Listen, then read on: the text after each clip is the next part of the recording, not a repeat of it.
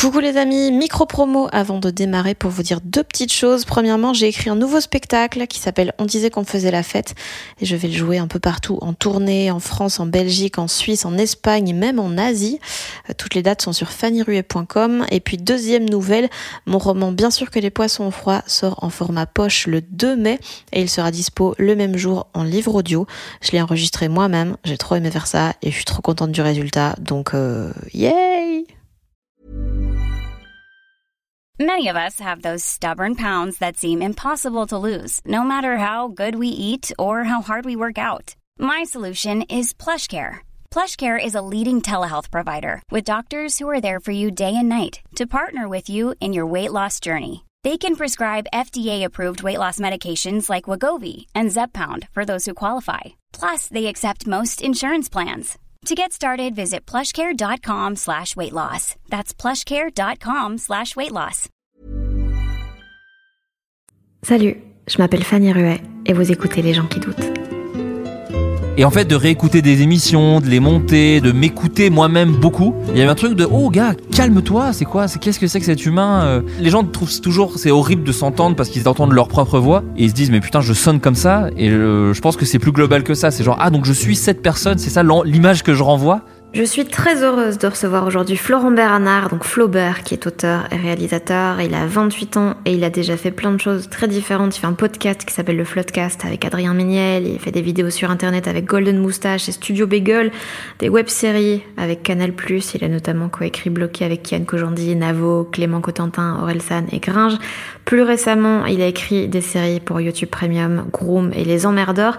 Il est régulièrement appelé pour plein d'autres projets, que ce soit des films, des séries, des pubs ou même du stand-up puisqu'il a coécrit le nouveau spectacle de Baptiste Le Caplin. Ça fait un bail que j'avais envie de recevoir Florent dans Les gens qui doutent, donc là on a profité du confinement pour s'appeler et discuter de pas mal de choses, de tous ses projets d'écriture évidemment, mais aussi de cette période horrible qu'est l'adolescence, de sa tendance à s'auto-analyser tout le temps, de ce qui le touche lui dans les œuvres qu'il aime. Et puis on s'est posé cette fameuse question, faut-il avoir vécu des choses difficiles pour être comique? Je rappelle que le podcast est disponible sur iTunes, Spotify, YouTube et toutes les autres plateformes habituelles, donc n'hésitez pas à vous abonner. Et si vous le voulez, vous pouvez aussi soutenir le podcast via Patreon, le lien est dans la description.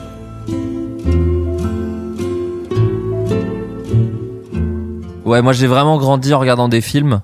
Après, j'aime la liberté. Euh, que, alors, je vais te parler euh, des Américains. Les, les Ah Américains. Ah, les Ricains, ils ont ça, ils ont ça dans le sang. Non, mais ou même l'Angleterre, j'aime bien, j'aime bien ce- ce- cette culture. euh, Ben, en vrai, on a ça aussi en France. Je fais le mec, mais mais où tu, tu peux toucher à, à divers trucs en même temps, tant que toi, ça te stimule et ça t'amuse, quoi. J'aime beaucoup, j'aime beaucoup l'idée de, de, moi, mon, mon but à terme, c'est de faire mes films. Mais de temps en temps, si on m'appelle sur une commande où j'aime bien l'histoire, je peux le faire. Et que d'un coup, faut écrire des sketchs, je peux en écrire. Ou faire de la radio, je peux en faire. Ou faire même du stand-up, je peux en faire en scène ouverte, euh, euh, sans espérer en faire une carrière, mais peut-être en faire de temps en temps. J'aime bien cette liberté. Je me dis, euh, je vis à Paris, donc si je peux pas le faire là, je le ferai nulle part, quoi. Donc j'essaye de garder euh, cette possibilité de jongler. En plus, moi, je trouve que moi, je, suis, je travaille souvent sur plusieurs projets en même temps, et c'est le fait que ce soit un film, euh, enfin genre un film à moi, une commande et aussi euh, le spectacle de Baptiste Le Caplin ou euh, une série euh, avec euh, pour Canal+. Enfin, tu vois, c'est des c'est des trucs tellement euh, différents que c'est ce qui me permet de les faire un peu en même temps. C'est-à-dire que c'est comme si chaque euh, chaque taf que je faisais était la récréation de l'autre. Je sais pas si c'est très clair, Ouais, mais ça permet ça permet de jamais trop stagner et jamais le subir trop, j'ai l'impression. Et t'as toujours bossé comme ça? Ouais, ouais, ouais, de ouf. Bah après, j'avais moins de projets au début, ça c'est avec euh, avec le temps et avec la l'organisation, parce que ça j'étais très nul à ça. Mais j'ai toujours, euh, en fait, si j'ai qu'un seul truc à faire ou 35 trucs à faire, ça va me prendre autant de temps. Euh, mon cerveau fait que je sais pas, c'est pas, je sais pas si c'est parce que j'ai des parents dans l'artisanat et tout, il fallait se lever à 6 heures et, et se coucher à 19 heures. euh, et, et- et faire que travailler Tellement ma vie de rêve. et faire que travailler entre. Mais du coup j'ai beaucoup ça de euh, bah de toute façon faut que je m'occupe.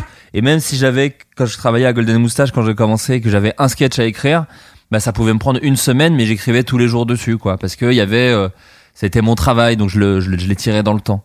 Mais maintenant euh, en, en vrai aussi la chance que j'ai eue c'est qu'avec internet ça a vite fonctionné. Donc très vite il a fallu donner du contenu. Et très vite il a fallu bosser pas mal en fait. Et puis en plus j'écrivais mais je réalisais je montais je jouais un peu dedans Donc en fait, le côté multicasquette fait que j'étais tout le temps occupé. Aujourd'hui, par exemple, je fais plus de montage. Mais, mais à l'époque, je faisais du montage. Encore à l'époque de bloquer, c'est moi qui montais les épisodes, enfin certains épisodes avec Pierre, euh, qui était le monteur aussi sur l'émission. Et on, et on, sur, et sur le, le programme, pardon. Et, euh, et donc du coup, je m'occupais comme ça. Je faisais du montage sur le projet. Bon là, j'ai plus le temps de faire du montage sur les trucs que j'écris ou que je réalise, mais euh, mais j'essaie toujours de, de, de me maintenir occupé, ouais. Tu parlais tantôt du fait que, que ton adolescence était pas ouf. Ouais. Euh, dans, dans, j'ai l'impression que dans toutes les vidéos, dans tous les trucs que t'as fait, il y a toujours cette, euh, cette chose qui est pas vraiment de la nostalgie parce qu'il y a l'air d'y avoir euh, un certain, genre, la période a marqué mais pas en bien. Ouais. Et co- comment t'étais quand t'étais ado? Qu'est-ce qui te donnait envie de te lever le matin?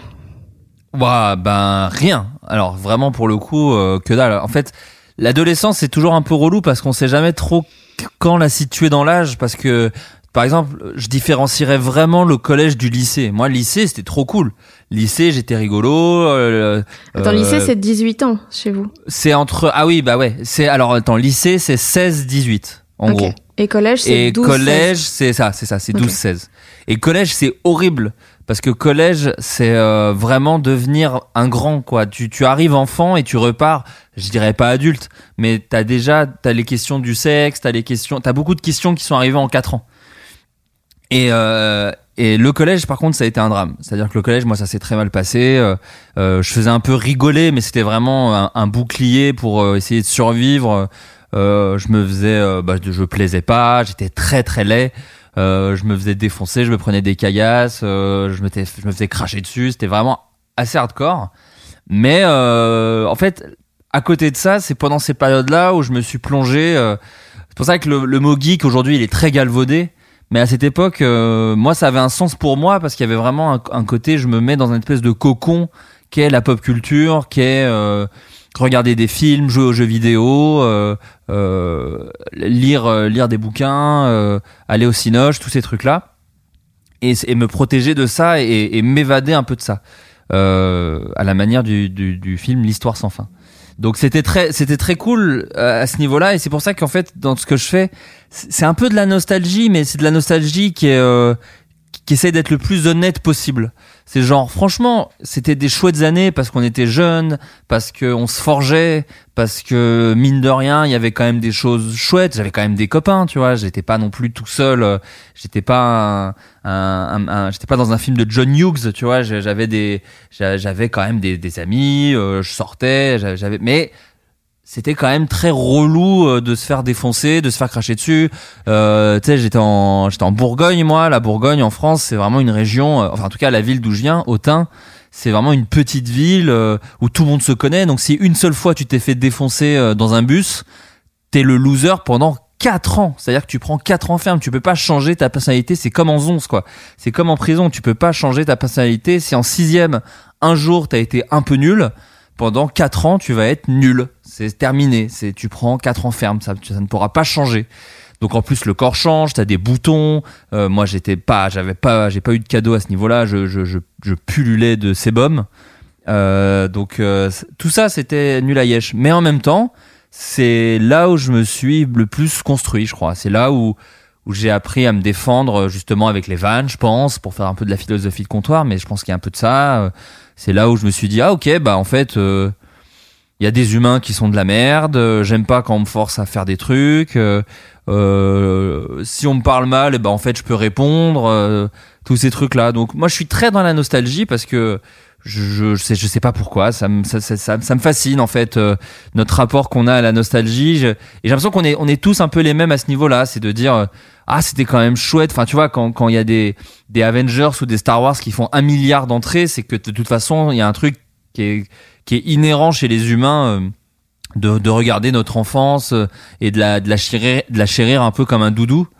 Euh, mais j'aime bien quand même rappeler que c'était pas ouf non plus, quoi. C'est-à-dire que c'est pas, j'essaye de l'embellir le moins possible. Je donnerais rien du tout pour retourner en enfance. En revanche, j'adorerais être père d'un enfant dans le même collège où j'ai grandi et euh, défoncer des élèves pour dire pour qu'ils prennent à la place de ceux qui m'ont emmerdé. Mais, euh, mais, mais voilà, je pense que ça se traduit, euh, ça se traduit comme ça. Et Mais ça t'a un- pas rendu totalement défaitiste? Parce que moi j'ai eu aussi euh, des- une période assez où genre j'aimais pas les gens et je, je trouvais qu'ils étaient vraiment pas des bonnes personnes et ça m'a dégoûté de la totalité du monde en fait. Et pendant des années j'ai été bon euh, j'ai pas tellement changé mais j'ai- été un peu euh, toujours euh, à moitié sur mes gardes, toujours à partir du principe que les gens c'était vraiment de la merde et que et que tout était triste. Bah pff, ouais, y a- j'ai un peu de ça aussi. Hein. En vrai, euh, c'est des débats que j'ai parfois avec euh, avec ma meuf et tout. Où, par exemple, elle me dit ah il y a, y, a, y a ça ce soir et il y a un tel, un tel et un tel. Je fais ah bon non aussi un tel, je viens pas. Et elle me dit bah tu peux faire un effort et tout. Et je fais bah non, je, enfin je l'aime pas. Il sait que je l'aime pas. Il ne m'aime pas. Pourquoi se forcer quoi? Et, et ça, je pense que c'est lié à à, à l'enfance, tu vois, à se dire mais euh, j'ai trop fait semblant à essayer d'être pote avec les cools parce que sinon il me tapait. Enfin, tu vois, parce qu'il fallait jouer le rôle, euh, il fallait euh, euh, pas vraiment être toi parce que sinon quand t'étais toi tu te faisais défoncer. Mm. Que là maintenant j'ai un truc presque. euh, Et puis je pars vraiment du principe quand même, même si là je suis joyeux et je fais des blagues, je pense vraiment que l'humain est pas bien. hein. Je pense vraiment que euh, on, on a de la chance quand on croise des gens bien, mais que la plupart c'est vraiment de la merde. Mais vu que c'est ma base pour juger les gens, je par exemple j'ai des a priori à chaque fois que je rencontre quelqu'un, ce qui est pas ouf, hein. Mais je pense que dès que je rencontre quelqu'un, j'ai des a priori sur lui. Et c'est quand dès, que- dès que je discute avec des amis, à chaque fois que je remonte le plus loin dans ma mémoire, c'est au début je l'aimais pas. C'est-à-dire que Je rappelle quand même que c'est que la deuxième fois qu'on se parle? Non, mais j'avais écouté des podcasts, des trucs, donc c'est différent. T'as, t'as, t'as eu un rapport déjà euh, avec la personne, tu l'as écouté parler de sujets. Mais, mais dans des concepts, dans des, dans des contextes de soirée ou dans des contextes de, euh, ju- justement, de, de small talk ou de, surtout dans ces, dans nos métiers actuels où, où des fois c'est un peu le one man show constant. Mm. Euh, souvent, moi j'ai des a priori négatifs quoi. Je suis là genre oh lui il est relou, euh, elle elle me saoule, euh, lui il parle fort, elle elle est chiante. Alors qu'en plus moi aussi je parle fort et moi aussi je fais des blagues. Mais tout ça pour te dire que quoi qu'il arrive, j'ai toujours des, un peu des a priori négatifs. Mais après du coup, je, je sais pas si c'est une bonne façon de voir la vie, mais du coup je suis tout le temps agréablement surpris. Donc du coup c'est plutôt Mais chouette. oui, tu vois. mettre les attentes le plus bas possible, c'est ça la stratégie. mais vraiment, je, écoute, franchement, quand il y a quelqu'un à qui j'ai un a priori et qui se trouve être un connard, bah du coup, il y a pas un moment où je me dis oh non, c'est un connard. Je me dis bah voilà, bon bah c'est un connard. Euh, Je, je le sentais, je l'ai, j'ai eu de coup, t'as- l'instinct. t'es même fier d'avoir été perspicace. Je fais, ah, je le sentais dès le début. Putain, j'ai un super pouvoir. Et Non, pour- mais pourquoi donc- tu penses que les gens sont mauvais? Bah, parce que moi je le suis. Enfin, je sais pas, c'est un peu une réponse de, de première L, mais euh, mais il y a un truc où je sais que moi. T'étais en L? Ouais, j'étais en L. Ok. Ouais, ouais, j'étais en L. Euh, bah, j'étais en L parce que j'étais nul en tout le reste. Donc à un moment on m'a dit bah t'es nul en maths et t'es nul en sciences. Donc je fais bah il reste quoi? Bah français. Bah vas-y c'est parti. et non mais donc je, je sais que moi je suis capable de bas instincts, que j'ai des mauvaises pensées, que j'ai des trucs. Donc je fais mais donc tout le monde est comme ça en fait. Enfin je veux dire je je pense pas être euh, euh, si différente du reste du monde quoi. Donc je pense qu'on est tous comme ça et qu'on essaye de dealer au mieux avec ça. Et, euh, et voilà, donc je, je, dis pas que le monde est. Enfin, a encore, pour, quand même, si, un peu. Enfin, il y a quand même beaucoup de preuves que le monde est pas ouf. Mais. Et de temps en temps, il y a des éclairs de lumière et, y a, et les gens sont capables du meilleur d'eux-mêmes et c'est formidable. Mais, mais de base, je pense que j'ai un peu un truc où je fais. Euh, oui, voilà, c'est pas, pas dingue. C'est pas dingue, mais on va quand même réussir à, à vivre ensemble. Et surtout, c'est pas pire qu'avant. Ça a toujours été comme ça et on s'est toujours démerdé comme ça. Voilà, on est un peu égoïste, on, on s'en fout un peu du reste euh, et, et, on va faire au mieux comme ça, quoi. Mais, euh, mais je crois que ouais, et je pense que c'est lié à l'enfance. Je pense que c'est lié où quand t'es gamin, t'arrives et que tu te prends tout ça alors que t'as grandi avec. Moi, j'ai eu des parents euh, plutôt aimants. Donc du coup, je pense qu'il y a un peu un truc très violent de ah ok donc donc l'extérieur est ok bon ben on va se blinder ok on va ok c'est vraiment juste apprendre des, des gens que tu croises dans la vie quoi. Co- Comment toi t'essayes de gérer justement ces bas instincts et, et comment t'essayes d'être une personne chouette?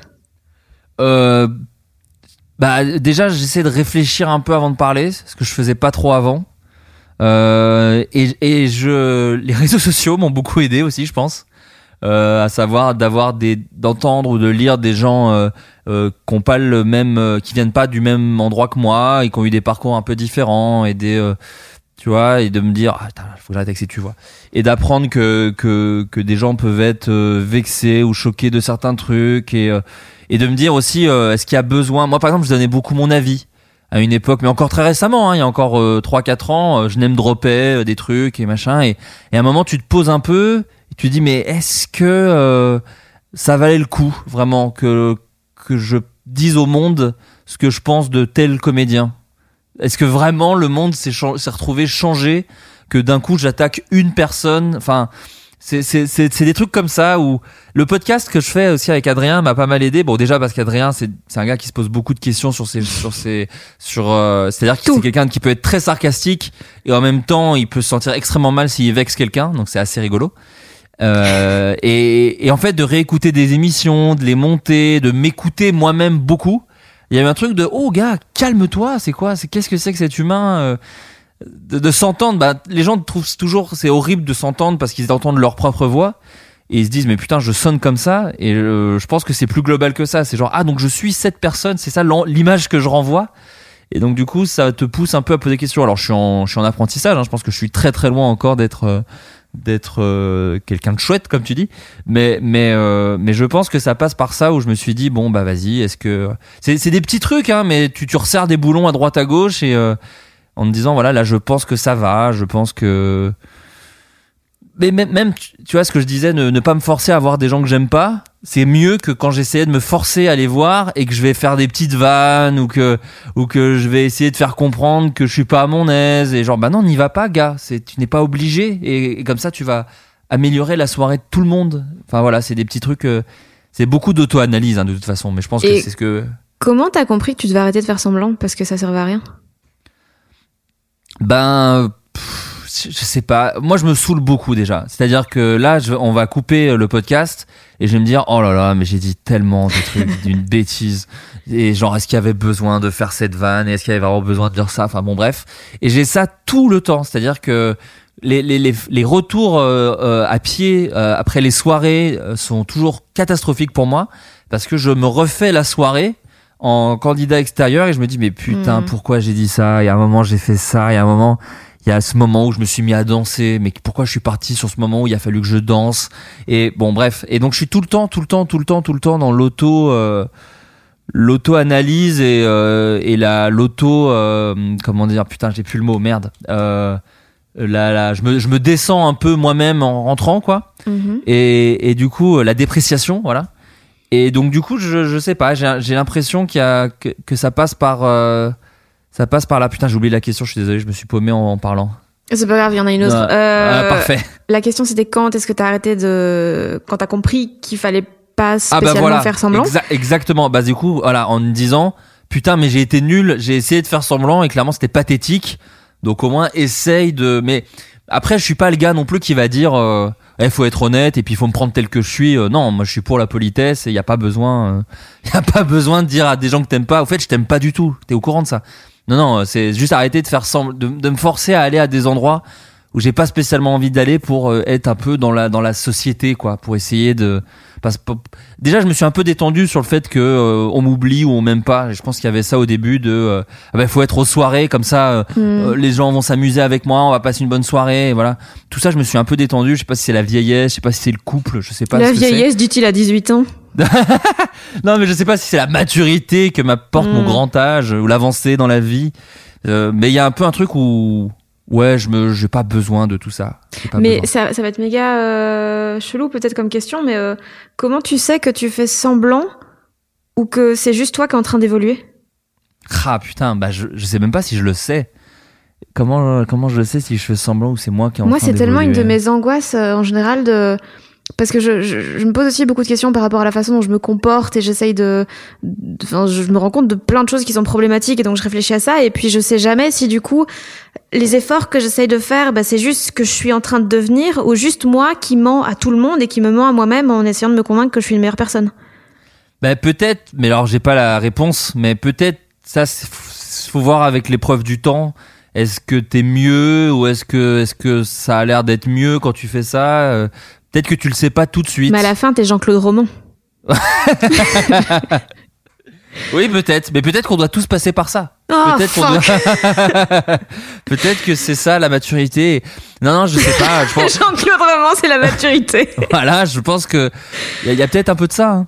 Non, mais mais euh, pour pour, euh, pour répondre à ta question, je- je- j'ai l'impression que oui, c'est j'ai l'impression qu'on teste un peu tout le temps, quoi. On teste. euh, On, on- on- Là, ce soir, je vais essayer de pas trop faire des blagues, et puis après, euh, t'es prise dans, t'es pris dans le dans le tumulte des trucs, et quand même, bah, tu parles fort, et tu, je sais pas, j'ai l'impression. Mais après, je pense qu'aussi, on est les pires analystes de nous-mêmes, et que la plupart des gens s'en branlent de nous. Moi, ça, c'est l'autre truc aussi. Des fois, je me dis, je me dis, ah là, cette soirée, j'ai fait ci, j'ai fait ci, j'ai fait ça, et en fait, en même temps, tu te dis, et en même temps d'autres ont fait ça aussi et en même temps j'ai fait de mal à personne ce soir à part parler peut-être un peu fort et on m'a invité à une autre soirée derrière donc peut-être c'était pas si horrible d'être en ma compagnie. Bon bref c'est des trucs de d'auto-analyse constant quoi. Mais euh, Est-ce que ça te saoule de autant réfléchir ou est-ce que tu penses que c'est un peu un mal nécessaire? Bah, je suis très content d'avoir l'excuse euh, de mon métier qui est inventer des histoires et essayer de toucher les gens avec des histoires, puisque je crois que je m'auto, enfin, je me suis un peu persuadé de dire, euh, je me suis un peu persuadé de, je fais ça pour le travail un peu. je me Ah dis ouais en temps, non mais je veux dire, si je me pose toutes ces questions, c'est que tous les humains de la Terre se posent ces questions. Ça, ça, ça a été le super truc d'Internet où quand j'ai commencé à parler de choses de ma vie personnelle. Alors que j'étais très jeune, hein, mon, j'ai fait un sketch sur la rupture à euh, 23 ans, 22 ans. Autant te dire qu'à 22 ans, euh, ta maturité sur le concept de rupture est pas C'était le syndrome incroyable. post-rupture ou c'était un autre? Oh, oui, c'était le syndrome post-rupture, exactement. J'avais même euh, plus jeune encore, j'avais 21 ans, bon bref.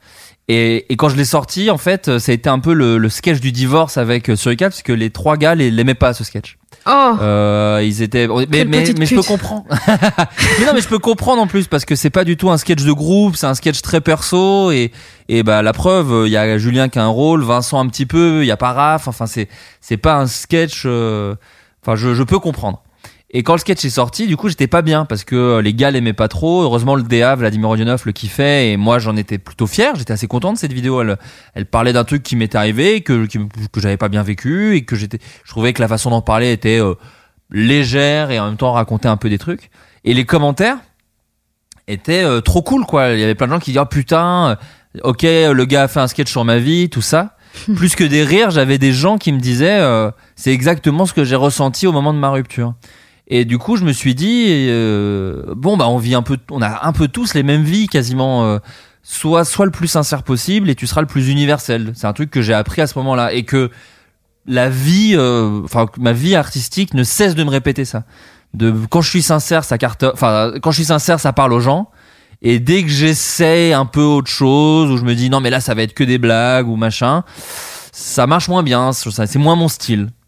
Donc je pense qu'il y a eu un peu un transfert en me disant ça dans la vie aussi, de me dire euh, on se pose tous les mêmes questions en, en- en rentrant chez nous et, et on, on se juge tous et on, se déteste tous d'avoir été comme ça en soirée ou d'avoir été comme ça au travail ou, ou d'avoir mal parlé à quelqu'un et pas avoir osé s'excuser, rester avec le machin.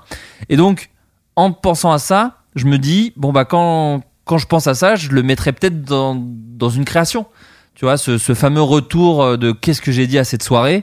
Bah peut-être qu'un jour ça me nourrira quand je voudrais je voudrais développer un personnage pour un film ou pour une ou pour une série. Donc euh, c'est un peu mon excuse d'auto d'un peu tout analyser. J'ai mes petits carnets de notes où je note euh, des fois des phrases euh, basiques de tel sentiment, telle sensation, avoir l'impression de quand on fait ça.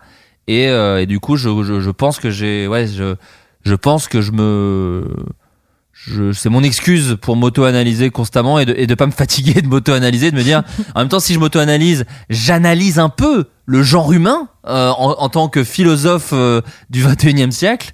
Et du coup, je peux le refoutre dans mes, dans mes créations à base de, de, de sketchs de porno et, et de branlettes, quoi. Et est-ce que le fait que des choses que tu ressentes, ce soit aussi universel et un peu la, ba- la banalité des sentiments comme ça, ça- est-ce que ça te rassure ou est-ce que ça te désespère de pas du tout être unique? Ah non, ça me rassure. Moi, moi, je suis sûr que je suis pas unique du tout. Euh, je suis même un peu un- une caricature de moi-même euh, parfois, et c'est pas grave parce qu'en fait, ça parle un peu à des gens quand même. Si, si, si vraiment tout ce que je faisais enchaînait des bides, euh, mais d'ailleurs c'est tout le drame de, du créateur, c'est quand ça marche plus ou quand ça marche pas au début, quand tu galères, tout ça, où tu te dis mais en fait je parle pas aux gens, je, je c'est ça le plus important, j'ai l'impression du, du métier d'artiste. Enfin, en tout cas, comme moi je le vois, c'est de parler aux gens. Faut, faut, faut. tu, tu, tu utilises une façon de t'exprimer qui va faire que les gens vont avoir une réaction qui va être un rire, une larme, euh, une envie, euh, euh, se reconnaître, bon bref. Et, donc du coup, ouais, moi c'est, moi je sais que je marche beaucoup à ça et, et, et du coup ça me désespère pas du tout de me dire on est tous pareils et je suis loin d'être unique parce que euh, au contraire ça me rassure. Je me dis bon on a tous les mêmes problèmes et les gens survivent donc mes, mes problèmes que j'ai, il y a plein de gens qui les ont eu avant et qui s'en sont très bien sortis. Donc je vais m'en sortir aussi. Donc, euh, donc voilà. Tu penses qu'on est obligé de d'avoir une adolescence euh, un peu horrible pour devenir une bonne personne? Bah, pour La question cliché, hein, mais euh, Non, non, mais c'est tellement un pattern récurrent dans toutes les personnes que je fréquente que je me dis bah il doit y avoir quelque Mais- chose quoi. Enfin, Bah, je dis pas que ouais. Non, non, déjà une bonne personne, je sais pas, parce que euh, souvent aux États-Unis, les mecs qui flinguent dans leur lycée, ils se font un peu emmerder. Hein, donc au final, peut-être pas tous, tu vois. C'est vrai qu'il y a quelques exceptions. Il y a quelques exceptions, mais qui sont un peu bruyantes. C'est ça le problème. ouais, ben ouais, c'est Non, ça. non, mais mais bonne personne, je sais pas. Personne drôle, j'y crois un peu. Je sais que c'est un cliché, mais je pense qu'il y a un mécanisme d'autodéfense de la blague quand t'es petit que tu gardes à vie, comme les gens qui sont bons au foot au collège, bah souvent le sont un peu toute leur vie, même si ils peuvent s'en pâtir ou, ou quoi que ce soit. T'as des réflexes gamins, comme quand t'as appris à marcher, comme quand t'as appris à parler, comme quand t'as appris à, à, à t'essuyer tout seul et à faire tes lacets. Si t'as appris à faire des blagues, bah, j'ai l'impression que tu vas le garder un peu toute ta life. Et tu fais des blagues quand t'as besoin d'exister, quand t'es en manque d'amour, ou quand t'as besoin de te défendre d'un milieu un peu euh, oppressif, euh, un peu euh, euh, ouais, euh, un peu dur, et, et tu fais ce que tu peux quoi. Donc euh, une bonne personne, je sais pas, parce que je pense que déjà il y a beaucoup de gens très marrants qui sont d'horribles personnes. Donc euh, donc je pense pas. Des noms, des noms. pour le titre, pour le titre de la vidéo. Non, mais en tout cas, euh, ouais, pour être marrant, je le pense vraiment. Après, pour être des bonnes personnes, je sais pas. Je pense qu'il y a des gens très heureux qui ont été euh, euh, qui ont été élevés euh, dans des règles très belles, très machin, qui peut-être nous parlent moins, mais qui sont quand même dans le respect d'autrui et qui sont des gens qui font de mal à personne. Donc je pense qu'il n'y a pas besoin d'avoir une adolescence horrible pour être une bonne personne. Pour être rigolo, j'ai l'impression que ça aide un peu quand même. Du coup, tu tu regrettes vu ce que ça t'a permis de devenir et ce que ça t'a apporté? Que j'aurais de quoi d'avoir Est-ce une que t'aurais adolescence voulu, euh, ouais, est-ce que t'aurais voulu avoir une adolescence plus heureuse, mais peut-être avoir moins d'armes aujourd'hui, avoir pas eu ce cocon que t'avais pendant l'adolescence et tout? Ah non, non, non, mais parce que bon déjà, euh, c'est euh, le passé, c'est le passé, donc il y a un peu un truc de quand, quand, je, quand je te disais en début de podcast euh, que je j'essaye d'être le plus sincère, même malgré la nostalgie sur la merde que ça a été, il n'empêche que c'est passé, donc tout va bien. Euh, non, je regrette pas du tout et, et, et, tout ce que ça m'a apporté, effectivement, les mécanismes d'autodéfense par la blague, les trucs comme ça, euh, je les changerais pour euh, pour rien au monde. Et euh, et puis ça pff, en vrai, j'en ai chié, mais tu vois, encore une fois, j'avais pas des parents violents, j'avais pas, euh, voilà, j'en ai chié comme plein d'élèves en ont chié, et encore, j'étais blanc, j'étais pas homosexuel, j'étais pas, enfin, j'étais juste très laid et un peu chelou. Voilà, c'est avec qui comprenait pas à fond le concept de douche, euh, qui comprenait pas à fond le concept de déodorant et de et voilà et qui était très vulgaire et qui comprenait et surtout qui avait une mère qui disait putain mais qu'est-ce que t'es beau, tu dois ramener plein de toi, tu vas nous ramener des filles à la maison, hein. alors que clairement c'était la seule personne qui me trouvait beau, c'est ta propre mère. Voilà, c'est ces questions-là qui étaient des trucs assez marrants, mais mais bon, c'est c'est tous les livres de euh, comment de Philippe Ross ou des mecs comme ça. Enfin, c'est euh, c'est l'ironie d'avoir une famille euh, assez euh, assez cool, euh, assez protectrice, machin, et d'un coup tu vas à l'école et c'est vraiment la jungle la plus hardcore du monde. Et c'est ce truc-là qui est rigolo à à, à dealer avec et, et surtout c'est une une version microscopique de ensuite euh, ce qui se passe dans la vie avec plus de politesse quoi. C'est-à-dire que des mecs qui en soirée euh, vont se faire un malin plaisir de, de vanner tout le temps la même personne, mais ça existe quand t'es adulte, tu vois, ça existe, ça existe dans, dans des dans des cadres du travail, donc euh, donc euh, mine de rien, euh, ça, je pense, que ça a apporté quelques clés quand même.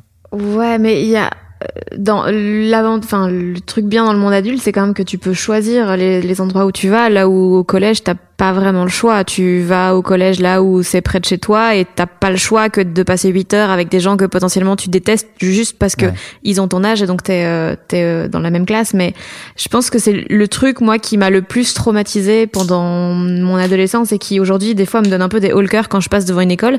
C'est le fait que t'es bloqué et tu sais pas que ça va s'arranger. Hmm. Et c'est tellement déprimant parce que t'as pas d'autre choix et tu ne sais pas que plus tard tu peux devenir ce que tu veux et faire ce que tu veux et fréquenter les gens que tu veux. Et c'est tellement un trauma pour plein de gens, j'ai l'impression. Ouais, et l'impuissance des adultes de, de pouvoir t'aider, puisqu'ils vont tous te dire, mais tu sais, ils te disent ça, ça va bien se passer, c'est pas grave, ça passera. Enfin, encore, euh, moi je dis ça, euh, évidemment, j'en parlais jamais à mes parents de ce qui m'arrivait au collège, hein. mais euh, mais il y avait ce truc de, euh, euh, c'est là, tu tu t'en foutras, dans 5 ans, t'en auras plus rien à foutre, et toi t'es tout le temps genre, mais je m'en fous dans 5 ans, là c'est maintenant le problème. Mhm. Le problème, c'est que j'ai pas de petite copine et que euh, le peu de potes. euh, nous, moi, j'avais un voisin qui était cool avec moi quand je le croisais dans mon quartier, mais qui était horrible avec moi à l'école. Oh. Un mec qui venait chez WAM jouer à GTA 3, mais qui, quand on était au collège, me disait Tu dis pas que je suis venu chez toi. Oh, putain. j'étais, j'étais vraiment dans des trucs où tu dis ah ouais, on est dans la violence la plus pure. Après, j'étais vraiment pas cool. C'est-à-dire que je pense que faut jouer un petit peu plus le jeu que ce que je ne faisais, à savoir venir avec des t-shirts Star Wars avant que ce soit restylé et euh, les cheveux gras et les lunettes avec des traces de doigts. Enfin, tu vois, je pense qu'il y avait un petit effort aussi à faire de mon côté. Mhm. Mais euh, mais ouais, il y a, y a je suis très- je suis complètement d'accord avec toi sur le côté t'es forcé, t'es bloqué et puis en même temps tu dois apprendre des trucs et enfin c'est il y a, y a beaucoup de choses en peu de temps. Tu te dis euh, les les gens disent euh, ouais quand tu vieillis le temps passe beaucoup plus vite et c'est vrai parce que quand t'es gamin et en même temps quand t'es gamin t'as plein de choses à gérer en même temps. C'est-à-dire que tu dois apprendre des choses, euh, te placer par rapport à tes parents, devenir un adulte. Donc à quel moment euh, tu vois, moi, j'ai pas du tout fait de crise d'a- d'adolescence, par exemple. J'ai fait aucune crise d'adolescence. Mais du coup, j'ai gardé beaucoup de rancœur sur des petits trucs euh, avec mes parents. euh, je les ai beaucoup vannés euh, en podcast ou un truc comme ça. euh, parce que je pense que ça, ça a jamais euh, éclaté euh, quand j'étais ado. Donc du coup, c'est un peu une petite boule de pu que je traîne avec moi et que je mets dans des, dans des blagues ou dans des trucs comme ça. C'est c'est des choses que que, que tu gardes en toi et, et, quand je disais la prison je trouve que c'est vraiment ça c'est vraiment la prison le collège t'as même pas le droit de enfin je comprends on est jeune hein, mais de sortir devant le collège prendre un peu l'air non t'es dans une cour de récré il y a des groupes que tu vas tu vas vraiment tu peux pas aller dans la cité tout seul sur un banc bah il y a vraiment t'es regardé comme la personne qui est tout seul à un banc il suffit que tu traînes avec deux mecs pas cool mais qui sont gentils bah tu vas être le mec pas cool enfin c'est vraiment une ambiance qui est euh, pesante et et, et que le et où l'école primaire ne te prépare absolument pas à ça. Donc d'un coup ça te ça devient ouais extrêmement violent quoi. Et qu'est-ce qui a changé au lycée? Parce que nous, on n'a pas, euh, la- on a juste 6 ans de collège, mais pas de lycée, donc il n'y a pas de cassure entre les deux. Ouais. Euh, du coup, qu'est-ce qui est différent au lycée en fait? Ben au lycée alors bon déjà je vais faire du mépris de classe parce que bon pourquoi pas aller jusqu'au bout? Oui. Euh, c'est-à-dire que les gars qui moi me faisaient chier étaient des gars un peu cons. Enfin tu vois des gars qui étaient pas vraiment dans le système scolaire, qui étaient des gars euh, euh, cons pas dans le sens débile hein, mais dans le con dans le sens euh, pas envie de jouer le jeu quoi. Donc euh, dans le sens c'était des petits merdeux. Donc qui avaient pas spécialement envie euh, euh, d'aller à l'école et qui étaient je pense violents avec d'autres élèves parce qu'ils avaient pas envie d'être là. Tu vois, j'ai un vrai problème avec les campagnes anti-harcèlement parce que qui, les campagnes anti-harcèlement qui disent aux enfants de se faire harceler, parler. Tu dis mais non, c'est pas c'est pas eux qui doivent faire un effort. C'est faut aller voir pourquoi des gens, pourquoi des élèves harcèlent d'autres élèves. C'est ça en fait qu'il faut essayer de comprendre. Pas essayer de dire à quelqu'un qui se fait tabasser, parle-en à un adulte. Ça ne marchera pas du tout. Il faut que l'adulte parle avec un gars qui harcèle en disant pourquoi tu harcèles? Et essayer de avec un psy de tirer ces trucs là. Bon bref. Ça, c'était mon petit message pour, euh, pour politique. Et j'espère que tu le couperas pas parce que je suis un mec qui, qui, Non, qui non, mais de, un- non, mais de nouveau, le, le titre, ce sera Flaubert est contre les campagnes anti-harcèlement. Le harcèlement, c'est bien. Voilà ce que je voulais dire. Non, mais bon, bref. Euh, Harceleur, parlez-en. Parlez-en. Non, mais et au lycée, du coup, il y a tous les gars qui étaient pas faits pour le pour le système scolaire, qui du coup sont pas allés dans un lycée, euh, euh, qui sont allés du coup dans des lycées plus professionnels ou en tout cas pas dans les mêmes lycées que moi. Qui en France, tu passes le bac et le baccalauréat, c'est euh, c'est si t'as pas euh, tant de moyenne en sortant du, de la troisième, si t'as pas ton brevet ou des choses comme ça, t'as as deux diplômes en fait. C'est à la fin du collège t'as le brevet, à la fin du lycée t'as le bac. Donc déjà si t'as pas le premier le premier diplôme, le brevet, tu vas pas au lycée. Bon, tous les mecs qui étaient pas trop faits pour le système scolaire et qui étaient horribles avec moi sont pas trop allés au lycée. Donc déjà ça en enlevait tous ceux qui me tabassaient, ce qui était déjà ce qui faisait une vraie euh, ce qui en enlevait quand même pas mal. Et il y a plein de nouveaux aussi, puisque un collège, nous les collèges étaient plus petits que le lycée. Le lycée était très gros, donc déjà il y a beaucoup plus de la foule, donc il y a plein de gens que tu connais pas et qui s'intéressent pas à toi, donc ça c'est assez cool. Et, euh, et tu redistribues euh, et tu relances les dés en fait.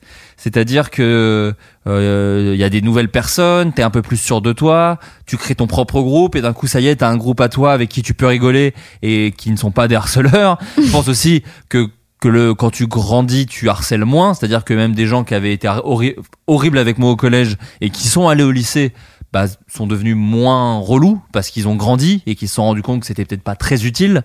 Donc euh, donc voilà, moi le lycée, je l'ai beaucoup mieux vécu et puis du coup, quatre ans à me faire emmerder au collège fait que j'ai chopé, je pense, j'imagine, un peu de répartie, un peu de et tu vois, au collège, si tu lances une vanne et qu'on te tabasse, c'est toi qui perds. Au lycée, si tu lances une vanne et que le gars veut te tabasser, tout le monde se fout de la gueule du gars qui veut te tabasser parce que tu dis bah gars tu sais pas manger une vanne qu'est-ce que c'est c'est ridicule Mm. et, et du coup le rapport s'inverse et c'est même presque plus violent parce que du coup ceux qui font les blagues sont presque les plus puissants tu vois dans ce dans ce système chelou euh, de, de, de relations humaines entre entre enfants.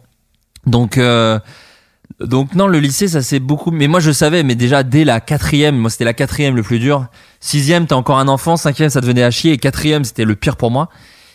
Dès la quatrième, je me disais, mais au lycée, il faudra que je rechange tout, quoi. Là, c'est fini, c'est mort, je vais me faire emmerder jusqu'à la fin de la troisième. Mais au lycée, faudra, euh, tu vois, faudra, euh, comme dans les films de prison, faudra que je tabasse le chef. euh, et comme ça, après, tout le monde va me laisser tranquille. biatch. Voilà, c'est ça. Et comme ça, tout le monde me laissera tranquille. Et donc, Bah, mine de rien, biatch, c'est Adrien. Je n'ai pas, je n'ai pas remboursé, je n'ai pas rencontré Adrien au lycée, puisque quand j'étais au lycée, il avait déjà 35 ans. Donc, euh, coup, Tu l'as rencontré devant le lycée, il traînait devant les c'est écoles. ça. Il nous vendait de la weed. Exactement. Il vendait de la weed devant les écoles. Ok. Et tu étais quel genre d'élève? Oh, moi j'étais bon élève, mais euh, le euh, par- partisan du moindre effort, c'était ce que mes profs mettaient dans mon bulletin. C'est-à-dire que je pouvais avoir plus, mais je comprenais pas l'intérêt. Moi, on me disait faut passer à l'année prochaine. C'était ça le but de l'école. C'est euh, faut passer pour euh, pour avoir ton bac, il faut avoir ton brevet, faut avoir ton bac. Donc moi, je bossais juste ce qu'il faut pour avoir les points, quoi. Et ça rendait ouf mes parents qui disaient mais si tu bossais plus, t'aurais plus de points. Et je faisais ouais ouais ouais ouais. Mais en vrai, euh, pff, pourquoi? Enfin, ça n'a pas, je comprends pas le. C'est-à-dire que de la, du CM2 au baccalauréat, j'ai eu 12. Et c'est-à-dire que ça n'a jamais baissé et ça n'a jamais monté. C'est que mon, parcours scolaire tourne autour de la note 12. Mais je suis content, hein, je trouve ça bien, 12, c'est assez bien, hein, 12. Mais j'ai jamais eu euh, 16 de moyenne, j'ai jamais eu euh, 6 de moyenne. J'ai toujours eu entre, entre 11 et 13, quoi. J'ai toujours eu autour de 12. Et quand t'as fait des études supérieures dans un truc qui te stimulait vraiment? Bah moi j'ai fait alors le problème alors ce qui m'a aidé je t'ai fait trois alors d'affilée. Alors alors alors euh, moi mes parents ont divorcé au moment du bac ce qui était quand même le bon propulseur pour euh, prendre en main ma vie et faire mes trucs à moi. Euh, Il y avait vraiment un côté bon bah faut que je parte du domicile familial parce que mes parents s'embrouillent, parce que mes parents sont en train de divorcer, parce que mes parents commencent à euh, alors utiliser leurs enfants c'est un peu violent mais tu vois tu, tu commences à arbitrer les matchs entre tes parents Ah ouais, c'est lequel est le meilleur euh, c'est ça, et puis Ouais. euh, t'as vu ce qu'elle a fait, t'as vu ce qu'il a fait, bon bref, et quand t'as 18 ans et que t'as envie de vivre ta vie, euh, t'as envie de dire merde. Donc en fait, ce qui s'est passé, c'est que je me suis dit, bon bah vas-y, j'ai mon bac, euh, je vais faire un... Alors j'avais pas j'avais pas d'argent pour faire une école de cinéma ou une école euh, d'audiovisuel, je pouvais pas faire Louis Lumière, euh, c'est une école qui a à, Paris, je pouvais pas euh, passer des examens pour... euh, je pouvais même pas avoir de BTS parce que... euh, donc ça, c'est des, des diplômes en France. Je sais pas comment ça marche en, en Belgique ou, ou ailleurs, mais en tout cas, ça coûtait cher. Mhm. Le- En France, le seul truc qui est gratos, c'est l'université. Donc j'ai misé sur une université pas à Paris parce que j'avais pas les moyens de vivre à Paris, à- en banlieue ouest, à- en banlieue est, pardon, à Marne-la-Vallée, dans une fac euh, spécialisée en cinéma. C'est-à-dire que tu apprends la théorie du cinéma, mais petit bonus, euh, à Marne-la-Vallée, tu avais des caméras et des logiciels de montage. Donc moi je me disais trop bien parce que la vie va être un peu moins chère. Je vais quand même être à côté de Paris, ce qui à dire que si jamais j'ai besoin de travailler, je pourrais travailler à Paris dans des dans des trucs euh, professionnels de, de cinéma ou de télé ou machin. Je te parle de ça avec mon état d'esprit au lycée, hein, bien sûr. Mhm. Et, et derrière, euh, je, je vais quand même réussir à vivre ma vie. Et ce qui s'est passé, c'est que la fac de ciné était un poil décevante dans ce que ça m'a appris sur le cinéma et euh, et euh, sur les techniques euh, du cinéma et comment raconter, comment se racontent les films et tout. C'était vraiment de de l'analyse filmique, donc euh, ça m'a apporté des choses quand même. Attention, hein, mais c'était beaucoup euh, le, le- enfin voilà, c'était pas exactement ce que j'attendais. En revanche, ce que, m'a- ce que ça m'a apporté, et ce que je pense qui est très difficile de ne pas avoir quand tu deviens, quand t'es un jeune adulte, c'est de, de traîner avec des gens qui ont la même passion que toi. C'est-à-dire qu'à la fac de ciné, il y avait que des gens qui avaient envie de raconter des histoires et faire des films. Donc ça, c'est génial parce que t'es entouré de gens qui ont les mêmes envies que toi. Et moi, l'alignement des planètes que j'ai eu, c'est qu'il y a eu le début de faire de la fiction sur Internet à ce moment-là. C'est-à-dire, c'est le début des web-séries. C'était le début de Nerds, du Visiteur du Futur, qui sont des web-séries euh, qui commençaient un peu à marchouiller quand même à l'époque. Et il y a eu cette espèce de voix-là qui était, bah, prends une caméra, filme toi en train de faire des trucs, et plutôt que le montrer à tes copains où t'as un peu la honte parce qu'ils vont te juger ou parce que tu vas jamais croire un compliment parce que c'est tes copains, tu vas le montrer au, à la France, disons. En tout cas, à 50 personnes, ne serait-ce que 50 personnes en France. Et, et ça, c'était assez chouette. C'était le bon, enfin, c'est le bon côté d'être né en 1991 de mon côté. C'était de, euh, j'ai eu une caméra dans les mains quand on a pu commencer à uploader sur Internet du contenu, quoi. Vu que tu as très vite eu du travail vraiment dans ce domaine-là et tout, comment tu t'es créé une discipline euh, de travail? Parce que c'est pas le genre de choses que les jeunes adultes slash adolescents trouvent facilement, j'ai l'impression. Ben moi j'étais déjà super reconnaissant de pouvoir travailler jeune et dans un truc qui me passionne. C'est-à-dire qu'on on est passé en deux ans de c'est inaccessible et je vais faire une fac de ciné en espérant que ça m'amène quelque part, mais franchement, plus moi tout le monde me disait faut faire un BTS que les facs de ciné c'est de la branlette tire à nulle part. Donc moi j'étais genre bon on va tester et deux ans après j'étais monteur à, à Ankama euh, sur les sketchs euh, du à l'époque le Golden Show euh, pour Davy Mourier et Monsieur Poulpe. Donc en fait, il y a eu un espèce de truc où, ok gars, c'est ta chance, ne la lâche pas. Ça, c'est vraiment un truc pour le coup qui vient de l'éducation de mon père, qui lui est jardinier, mais dont c'est la passion. Et c'est un gars qui s'est ruiné la santé dans son travail, mais qui était sa passion. Et je pense que j'ai un truc lié à ça qui est, euh, si dans ton travail, si ton travail, c'est un truc que tu as envie de faire, il faut que tu te donnes à 100 000% parce que tu vas être trop malheureux si c'est absent de ta vie. Moi, j'ai vraiment euh, grandi avec le travail est ultra important dans la vie. Travailler, c'est ce qui te permet non seulement de vivre, mais aussi de donner un peu un but à ta life et compagnie et compagnie. Bref, on pense qu'on en, ce qu'on en veut de cette philosophie. Il n'empêche que aujourd'hui, ça marche plutôt bien pour moi cette façon de faire. C'est-à-dire qu'effectivement, le travail me permet d'avoir une philosophie de vie, mon travail, hein, donc euh, auteur, réalisateur, d'avoir une philosophie de vie par rapport à mon couple, mes amis, euh, ce qu'on disait tout à l'heure, quoi. Tu vois, tu, tu, tu- l'auto-analyse constante, Mhm. ce genre de choses. Et, euh, et c'est pour ça que je suis très heureux de faire mon travail. Et du coup, à l'époque, déjà, j'avais ce sentiment de, euh, de me dire, euh, non, mais si t'as ce taf-là, c'est fou. Et en plus, il y a ce truc très chouette où tout le monde disait, attends, t'as quel âge? T'as t'as 19 ans et tu fais ça, putain. Donc ça te motive de ouf. Tu te dis, ok, vas-y, je suis Xavier Dolan. Je vais faire un film à, je vais faire un film à 21 ans. Je vais aller à Cannes et voilà. Donc ça, tu t'as envie de te donner à 1000% pour que les gens te disent, euh, putain, bah, va je dis, euh, c'est un bravo euh, et de jamais lâcher l'affaire. Donc après, peut-être que ça va mener à un burn-out à 32 ans, j'en sais rien. Mais je sais que j'ai encore cette façon de faire de, bon bah là, on, et peut-être je serai blasé à un moment. Mais là, on, on- à chaque fois, on me donne une nouveauté dans ma vie de, euh, vas-y là, tu, tu veux faire ça, c'est un truc que t'as jamais fait. Et du coup, vu que je l'ai jamais fait, je vais dire, bah je vais tout donner là-dedans, puisque je veux prouver que je suis capable de le faire. Je suis beaucoup, je travaille, en fait, je, je, je, je réagis beaucoup à ça. Prouver, me prouver que je suis capable de le faire et que ce soit pas trop mal. Et à l'époque, j'avais déjà ça. Donc, ce qui m'a amené une espèce de discipline, c'était de me dire, euh, bah, je veux qu'on soit euh, content de moi, je veux qu'on se dise, bah, on a eu raison de miser sur ce mec-là, on a eu, on a eu raison de lui faire confiance et, euh, me, tuer à la tâche. Et en fait, la, vie a fait que je me suis pris suffisamment de mini gadins pour pouvoir me donner à fond derrière. Euh, j'ai été euh, monteur au Golden Show et à la fin de mon stage, euh, ils se sont fait euh, virer de, de, de Ankama, les créateurs du Golden Show. Donc du coup, il a fallu que je trouve du travail différemment. Il y a eu le lancement du Golden Show, du Golden Moustache, pardon, euh, qui, qui était là avec euh, Suricat. Donc je fais Suricat avec eux, on se donne, puis je suis viré de Suricat. Donc du coup, faut se réinventer.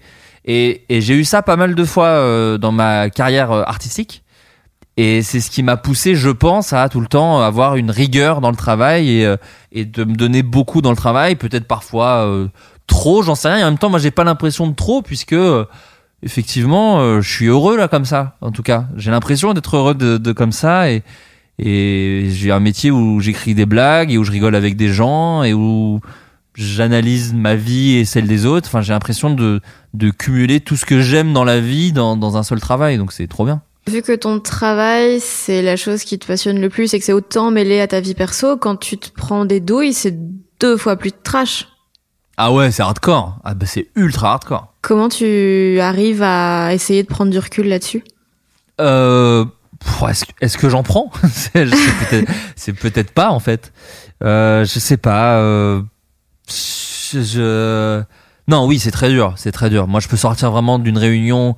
Si, si j'ai fait une réunion de trois heures et où je me rends compte qu'aucune de mes idées n'a été prise à la fin de la réunion, je suis insupportable le soir, quoi. Je suis, je suis, je suis. euh, c'est, c'est un peu comme le sport, tu vois. C'est un peu comme. euh, comme ouais comme le baseball ou, quand à la fin à la fin du match tu sais dans les films sur le baseball il y a toujours ce truc où ils se détestent où ils tapent la batte euh, contre un truc parce qu'ils ont raté tout le temps à chaque fois euh, ou au tennis quand ils balancent euh, la raquette parce qu'ils se sont pris des trucs où ils se détestent eux-mêmes. Voilà moi je suis vraiment comme ça dans mon rapport à, à travailler.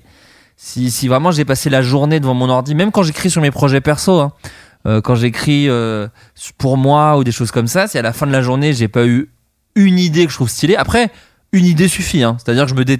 si j'ai eu une idée dans la journée, je me dis bon bah voilà, bon bah voilà, bien bonne journée de rempli, ça va, j'ai trouvé au moins un truc bien.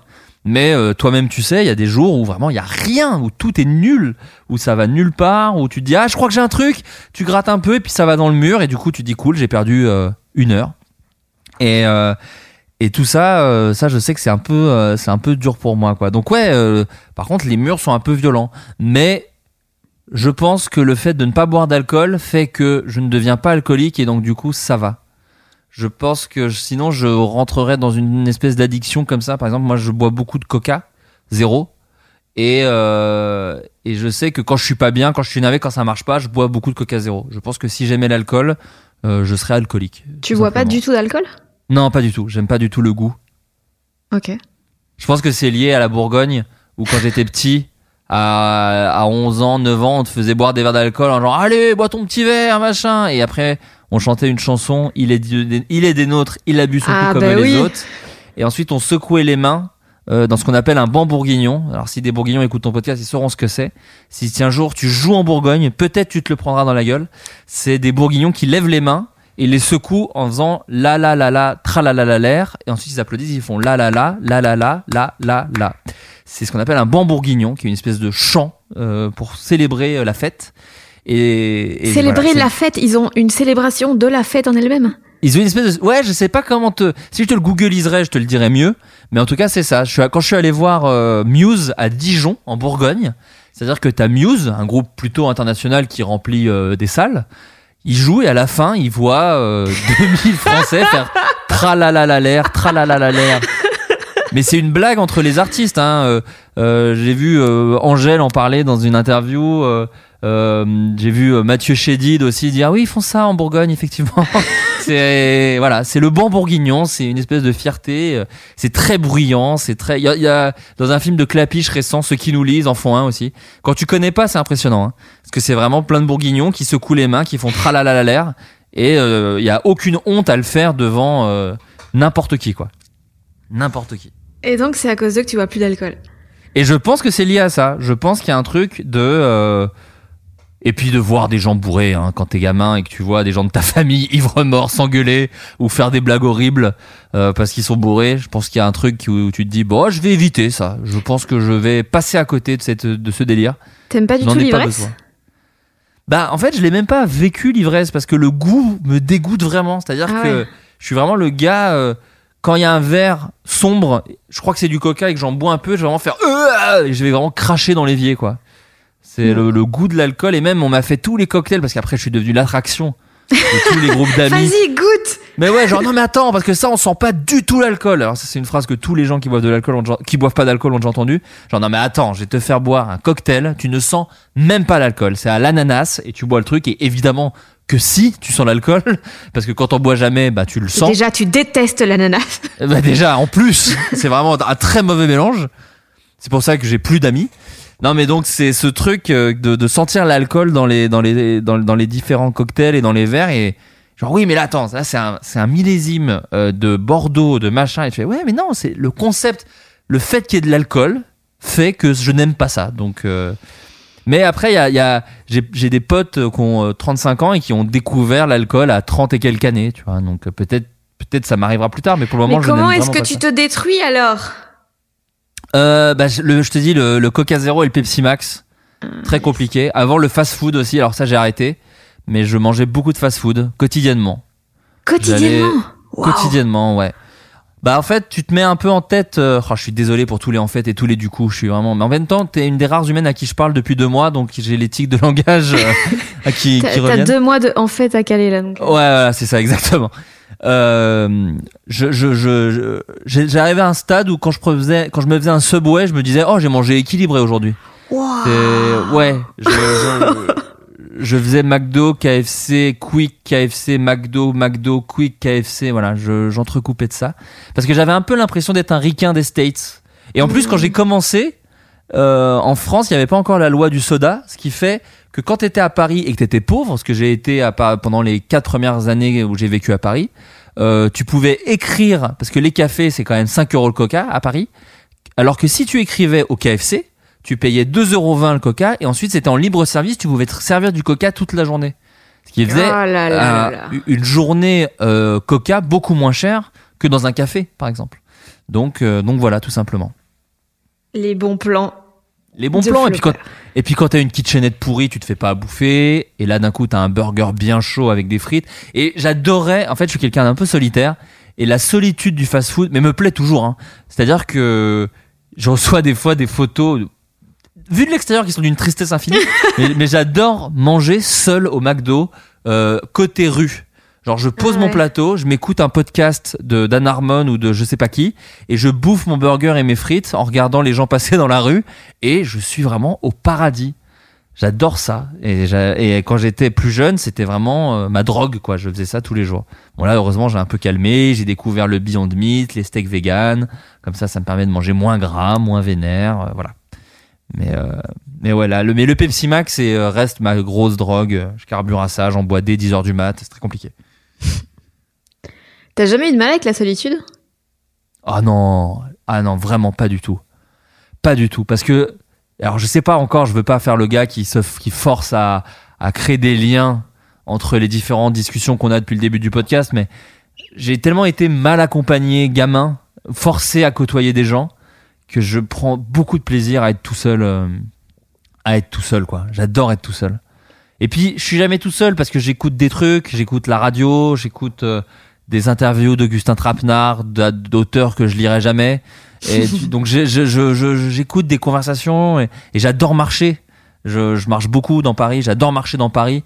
La nuit, écouter. euh, moi, vraiment, une nuit parfaite, c'est je marche dans Paris avec un podcast d'Augustin Trapenard. Quand j'ai faim, je me pose dans un kebab et je reprends ma route et euh, je rentre chez moi, il est 2 heures du matin. Ça, là, tu me décris ma soirée parfaite. Et, et, et, et ça me fait du bien. Je me, je, je, je, j'ai pas, j'ai, tu vois, c'est exactement ça. C'est j'ai pas ce truc de rentrer chez moi en me disant mais qu'est-ce que t'as foutu? T'as parlé à des gens, t'as dit de la merde, tu t'es ridiculisé. T'as, voilà. Là, j'ai pas ça parce que j'étais tout seul. Donc c'est très apaisant pour moi. J'aime beaucoup, beaucoup, beaucoup être tout seul. Mais moi, je vais à des concerts tout seul, je fais, enfin, je vais à des spectacles d'humour tout seul. Je, je, je, je vis très, et pourtant, je suis en couple depuis 5 ans, ça se passe trop bien. Mais, mais je, pense que j'ai des amis, j'ai un podcast où j'invite à chaque fois 5 personnes chez moi, donc je pense pas être associable, mais j'adore être tout seul. C'est vraiment, euh, je suis allé voir Alain Souchon tout seul, ça a été un des meilleurs moments de ma vie. J'étais vraiment tout seul à un concert avec un gars que j'adore, et c'était trop bien. Ça faisait du bien d'être tout seul, quoi. Ça m'a jamais pesé en fait bizarrement. Ça m'a jamais pesé. Je me suis j'ai jamais été triste d'être tout seul. J'ai déjà été triste et du coup je marche ou je fais des trucs, mais je je me suis jamais senti mal d'être tout seul. Qu'est-ce que t'attends des œuvres que tu regardes, écoutes, lis? Euh, je- moi je suis très très fan des stand-up où je me dis mais grave.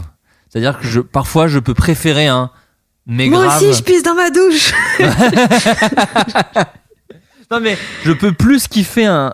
Je crois que je préfère un spectacle où je me suis le plus reconnu mais où j'ai moins rigolé qu'un spectacle où j'ai vraiment été mort de rire tout le long Mm. mais où quand je ressors ça m'a pas spécialement parlé plus que ça. Euh, c'est pour ça que je suis pas. euh, je suis. Je suis je- Ouais voilà, je suis très fan de lorsque j'écoute quelqu'un je fais ah c'est intéressant ça. Ben ouais, c'est une vision de la vie qui me plaît beaucoup, euh, qui m'intéresse, qui me parle, où je me reconnais, ou ou, ou parfois c'est des comportements que je re- que je reconnais chez d'autres gens et ça me fait et ça me plaît qu'on en rigole. Tout ça, ça me plaît beaucoup, plus qu'une bonne vanne. Donc euh, c'est ça que j'attends. euh. En fait, je me souviendrai toujours de l'effet que ça m'a fait quand j'ai découvert euh, euh, Knocked Up ou euh, 40 ans toujours puceau Mhm. ou pour pour ne citer que euh, où je me suis dit euh, ah là Il y a c'est eu génial qu'une parce seule référence à Judd Apatow pour le moment, donc euh, tu peux y aller. Hein. Ouais. euh, J'essaye d'être de moins en moins une caricature de moi-même. Je t'appelle avec un t-shirt qui n'a aucune référence pop culture. Ah, je suis vraiment sur un travail de je moi-même. euh, Raccroche. Non, mais où, où, où les gens qui étaient un peu comme moi étaient des héros de films. Alors aujourd'hui, c'est devenu une blague parce qu'il n'y a rien de plus représenté que les blancs un peu losers, euh, gras du bide, euh, geeks, tu vois. Mm. Mais à l'époque, j'étais trop content de me retrouver dans des trucs comme ça où on peut être romantique et en même temps euh, faire des blagues euh, un peu salaces, un peu graveleuses. Tout c'est- quand c'est arrivé, c'est vraiment, euh, ça m'a fait le même effet que quand j'ai écouté euh, le premier album de Linkin Park, où je me suis dit mais c'est ça, je suis très énervé et en même temps j'ai envie qu'on me dise je t'aime. C'est trop bien Linkin. c'est, c'est trop bien Linkin Park. Tellement la meilleure définition de Linkin Park. Et ouais, c'est c'est- c'est exactement ça. Et donc du coup, j'adore cet album parce que c'est trop ça que je ressens. Et, et donc, j'attends d'un film qui m'offre ça. C'est-à-dire que, bah, j'ai donné un exemple tout con. Avec ma meuf, on a regardé, euh, putain, comment il s'appelle ce film? Chinatown. On a regardé Chinatown. Tout le monde disait Chinatown, c'est un chef-d'œuvre. Et franchement, c'est bah, factuellement, c'est incroyable Chinatown. Mais à partir du moment où ça ne raconte pas trop des trucs qui me parlent philosophiquement, eh ben je me fais yesh. C'est-à-dire que je, je, je, je sais pas, alors euh, c'est peut-être à cause de la culture internet, c'est peut-être le, le rythme des montages de je sais pas. Mais quand je suis pas touché par ce que vit le personnage, ou, que j'arrive pas à me mettre dans les chaussures du personnage, c'est pour ça que les films d'époque me saoulent pour la plupart, j'ai trop du mal à, me à me lancer dans le film et à, kiffer à kiffer le film quoi. Et je et et, du coup c'est c'est euh, c'est relou parce que du coup ça me ça me ferme à, à plein de très grands films. Mais mais je sais que j'attends d'une œuvre que alors je sais c'est peut-être pour ça aussi que par exemple la peinture j'ai pas encore trouvé euh, des œuvres de peinture qui me fascinent j'arrive pas à me passionner pour la peinture parce que en fait je j'ai l'impression qu'il y a beaucoup trop peu de blancs anti-héros euh, Ouais, qui traînent ça. dans un canapé dans la peinture. Exactement. Ça, ça, c'est- j'ai du mal. En fait, j'ai là, c'est ça. J'ai du mal à me, j'ai du mal à, à être touché parce que je, j'ai pas de point d'ancrage avec eux. Mais, mais après, c'est des points d'ancrage qui peuvent être avec. Il était une fois en Amérique. Bon, je ne suis pas un mafieux euh, violeur euh, qui tue euh, par paquet de 12, mais la solitude d'un gars qui essaie d'exister avec son, son- ses potes, bon bah voilà, là, là, ça me parle. Euh, ça peut être vraiment minime comme ça. Black Swan, ça me parle de ouf, alors que voilà, hein, je suis pas une meuf et que je, je, je danse assez mal. Mais je, je comprends le personnage de Nathalie Portman à- quand, quand, quand elle essaie de plaire à sa mère via le travail ou machin. Bon bref, j'arrive à toujours à trouver des points d'ancrage dans des films. Mais euh, mais je sais que je serais toujours plus touché par quelque chose effectivement qui me donne une vision de la vie ou une bah tu vois par- Dave Chappelle, et c'est évidemment très très bien, mais que mais lorsqu'il parle pendant euh, une demi-heure de euh, de pouvoir faire des blagues sur les transgenres ou des trucs comme ça, bah d'un coup moi je suis là genre mais en fait je m'en fous parce qu'on pense pas pareil. Donc du coup là je vais me taper une demi-heure où je sais très bien ce que tu vas m'expliquer et du coup je m'ennuie un peu. Mm. Donc c'est alors c'est horrible parce que du coup j'ai je je pense que je suis quelqu'un de pas très curieux. C'est peut-être ça le problème et encore je crois que si un peu mais peut-être que du coup je suis un peu trop dans dans mes pantoufles culturellement Ouais, parlant. ouais, mais Je- ouais, t'as pas l'impression de, des fois de tourner en rond dans ce que tu regardes parce que c'est toujours un peu les mêmes, euh, les mêmes trucs? Moi, j'ai beaucoup ça pour l'instant, j'ai l'impression. Bah pff, oui, pff, alors je vais te dire oui et non qui est la pire réponse mais mais mais je te cite Il était une fois en Amérique parce que je l'ai maté cette semaine et j'ai l'impression quand même qu'il était une fois en Amérique c'est assez éloigné de Joe D'Apato, Kevin Smith ou euh, ou, ou le SNL. Je, je, je, je, je- je crois. Après je suis très culture anglo-saxon, anglo-saxonne pardon. C'est vrai que c'est des trucs qui me parlent plus et que c'est une c'est c'est des c'est c'est un pays c'est ce, ce sont des pays pardon qui ont créé tellement de trucs culturellement parlant que j'ai l'impression que je cours après une boulimie de ce qu'ils ont créé alors que peut-être faudrait que je cours après un peu moins et que j'aille voir dans d'autres pays ou dans d'autres euh, tu vois par exemple j'ai découvert le cinéma italien il y a deux mois et je me dis mais c'est incroyable. Ça me parle tout autant que Joe D'Apato. Nous nous sommes tant aimés me parle autant que Encloque mode d'emploi et, euh, et c'est chambé. Donc Regarde, je vais essayer de créer des liens et peut-être que c'est un peu au forceps, mais dans ma théorie où on est tous un peu les mêmes, techniquement, on peut tous un peu se retrouver dans des trucs culturels euh, similaires. Donc peut-être je tourne pas trop en rond puisque je me retrouve dans des trucs aussi différents que je sais pas euh, euh, Mulholland Drive, euh, Starship Trooper, c'est Very Bad Trip 2, tu vois, mais je- Mhm. juste je retrouve d'autres des trucs différents entre les trois. Bon là je viens de te citer trois trucs américains, donc ça te prouve que je tourne quand même un peu en rond. Mais mais mais après euh, c'est ce que je te disais je suis un cliché ambulant hein. c'est-à-dire que je regarde le SNL euh, tous les la- tous les quand il passe sur Canal tous les mercredis euh, euh, je cite Joe D'Apato en boucle euh, euh, enfin voilà je, je suis complètement dans le cliché de l'auteur parisien blanc qui écrit on en a même fait un un, un, un sketch avec Baptiste sur Pitch on a un épisode de Pitch qui s'appelle Les auteurs et qui est vraiment juste de l'auto-analyse en disant bon on sait ce qu'on est, on sait qu'on va à Starbucks le matin en regardant des replays des late shows de de Kimmel et de Conan. Et voilà bon c'est pas grave. Je m'en fous. Moi j'ai grandi avec un avec un père qui était passionné de jardinage et qui faisait tout le temps les mêmes trucs avec les cinq mêmes plantes. Et il était très heureux de ça. Bon bah voilà euh, moi je suis sûr que je peux être heureux en étant sur les mêmes euh, sur les mêmes trucs. Et puis moi le, le couple m'a aidé aussi à, à m'ouvrir un peu aussi à être plus à être plus curieux de trucs qui me passent qui, me- qui me passionnent qui me passionnaient pas de prime abord. Mais vu que ça passionne quelqu'un que j'aime énormément bah du coup ça m'intéresse. Et, et, et ça ça, ça m'ouvre un petit peu quand même à, à, à ce niveau là et puis merde moi j'ai même pas 30 ans. J'ai le temps de, de m'intéresser à plein de trucs qui sont différents de de, de mes de mes carcans euh. j'ai encore plein de choses à découvrir donc c'est pas grave. Est-ce qu'il y a des choses qui t'ont aidé dans ton métier alors que ça n'a absolument rien à voir avec ton métier? Euh, ah, bah, du coup, c'est un peu compliqué vu que je te disais que tous les trucs qui m'arrivent dans la vie, j'essaie un peu de me dire, ah, c'est un peu du matériel pour. Mais en bah oui, oui, euh, mon rapport avec euh, ma famille, la, la vie sentimentale, tout ça, tout ça, ça, ça m'a apporté beaucoup dans mon travail. Là, là, alors plus concrètement, le, le fait d'être en couple m'a permis d'arrêter de bosser la nuit euh, jusqu'à 3 heures du matin et, et me lever à 14 heures et tout ça. Ce qui fait que maintenant, je suis beaucoup plus structuré, euh, même pour faire des réunions professionnelles, rencontrer des gens. Donc ça, dans le dur du dur, ça m'a apporté des horaires de travail. Euh, mais sinon, non, là, comme ça, euh, oui, c'est ce que je te dis, quoi. C'est les, les trucs qui me sont arrivés, mais qui arrivent dans la vie de tout le monde. Ça m'a apporté, la mort de mon, de mon grand-père, par exemple, m'a apporté euh, plein de trucs euh, dans le côté, euh, pas financier, loin de là, mais euh, dans le côté euh, un peu philosophique, des- le concept d'héritage, le concept d'héritage dans le sens culturel, Mm. des trucs comme ça, ouais. Ouais, là, à ce niveau-là, j'ai reçu des choses. Mais j'ai l'impression que tout, c'est c'est ça qui est relou, c'est que c'est c'est un, c'est le côté, euh, c'est un travail, mais c'est notre passion, machin et tout.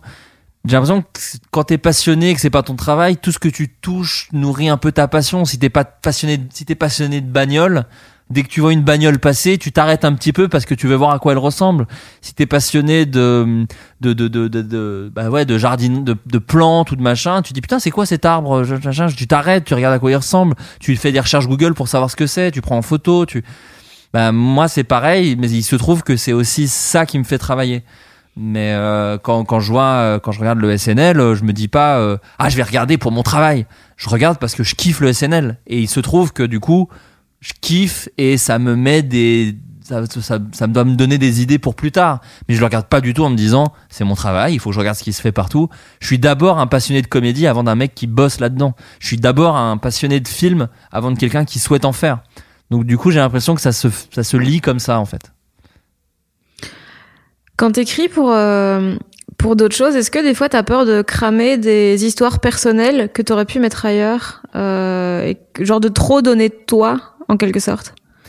Ben, ça, ça, dépend, ça dépend des, ça dépend des projets. Là, la, la commande, par exemple, que dont je te parlais en début de podcast, pas du tout, parce qu'on est vraiment dans un, dans un, dans un type de film où euh, je sais pourquoi je suis là. Déjà, le concept même de commande veut, veut dire plein de choses. Moi, des fois, de la commande, c'est juste je viens et je dois donner beaucoup, beaucoup, beaucoup de blagues. Des fois, je viens et je donne de la structure. Et des fois, je viens et je donne du fond. Donc quand je donne du fond, ce qui, ce qui va avec ta question, euh, oui, j'essaie de, de, de, de, faire attention. Après, euh, euh, je pense que chasser le naturel, il revient directement. C'est-à-dire que moi, j'ai beaucoup... Euh, j'ai un truc avec les darons, en tout cas avec les pères, euh, euh qui soient des pères de, dans une famille ou des pères, disons plus... merde, j'ai plus les mots, je suis désolé. père de substitution ou père philosophique si tu regardes un peu tout ce que je fais, il y a toujours un daron avec qui ça se passe pas très bien. Bon, je le fais pas exprès, mais il se trouve qu'il y a une figure d'autorité équivalente à un père qui fout une pression à un jeune. Euh, dans tout ce que j'écris, quasiment. Euh, il y a un rapport à la nostalgie aussi, euh, dans quasiment tout ce que je fais aussi. C'est des, ah, je donne et en même temps, je le traite d'une certaine façon dans tel projet, mais je sais que je le traiterai pas comme ça dans mon projet ou dans tel autre truc. Euh, par exemple, prenons l'exemple d'un père horrible je sais que si moi je fais un truc sur un père horrible, euh, je vais mettre beaucoup d'émotions et essayer de comprendre pourquoi le père est horrible. Euh, si c'est dans Pitch avec le Caplin, bon, on va juste faire un père horrible et on va mettre des blagues euh, sur le plus horrible possible que peut être le père parce qu'on s'en fout, c'est un sketch. Et euh, et dans le spectacle de Baptiste, on a des blagues un peu sur les darons et enfin sur le daron de Baptiste en l'occurrence, mais en vrai on lui a donné aussi un peu de mon daron parce qu'on a un peu les mêmes darons. Ou pareil, on, met des trucs très trash en même temps, derrière, on dit, mais il a fait ça, du coup, c'est un peu mignon, c'est trash, mais mignon. Bon, bref. Et, et, et, et tu doses un petit peu euh, ce que tu as envie de dire sur, euh, sur tel ou tel sujet. Donc, euh, donc je sais pas si, si je me. Je suis jamais déçu. Je suis déçu quand c'est raté au final. Donc ça marche. Ça, avec le spectacle, c'est pas le cas, mais des fois, j'ai pu écrire pour des projets où la, la mise en scène a un peu gâché. Et je me dis putain, mais c'est même c'est moins des thèmes que vraiment des blagues. C'est-à-dire que j'ai vraiment des fois une, une blague que j'adore et que je vois qu'elle est foirée parce que euh, le comédien a pas été dirigé comme j'imaginais ou, ou je trouve que la blague est mal montée. Alors là, vraiment, je pense que je peux réutiliser la blague. Je m'en branle. Je fais non, elle a été mal faite. Je peux la refaire ailleurs. Je m'en ai rien à foutre. Je, mais tu sais, les, les nuls, les nuls ou Cadet Olivier, c'était des gens qui reprenaient beaucoup leurs blagues. Hein. C'était Ouais. genre, euh, ah ouais, il y a bah, l'acier de la peur. Il y a plein de blagues de l'acier de la peur qui étaient dans les nuls. Euh, Il y a, vais essayer de trouver un, bah, euh, vous voulez un whisky juste un doigt, qui est la blague culte de l'acier de la peur. C'était dans euh, le roman photo avec Gérard Darmon dans leur sketch euh, sur Canal+. Et tu vois, et c'est juste, ils se disent, bah ouais, mais là, dans la scène, elle, elle prend plus la blague. Donc on va la mettre et ça va être plus fort. Bon, bref. Euh, mais moi, moi, des fois, je suis frustré de la réalisation. Mais c'est pour ça que j'essaie au maximum de réaliser ce que j'écris. Et quand c'est personnel, j'essaie de réaliser.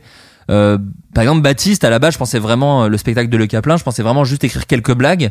Et en discutant, en fait, c'est devenu un truc où c'est Baptiste, c'est la vie de Baptiste, mais j'ai mis plein de trucs qui me concernent moi, qui sont même mes rapports à ce que je pense de certains. Il y a des sketchs que j'aurais pu jouer, alors pas avec son énergie, mais j'aurais pu parler de des mêmes sujets dans mon si j'avais fait un spectacle moi, tu vois.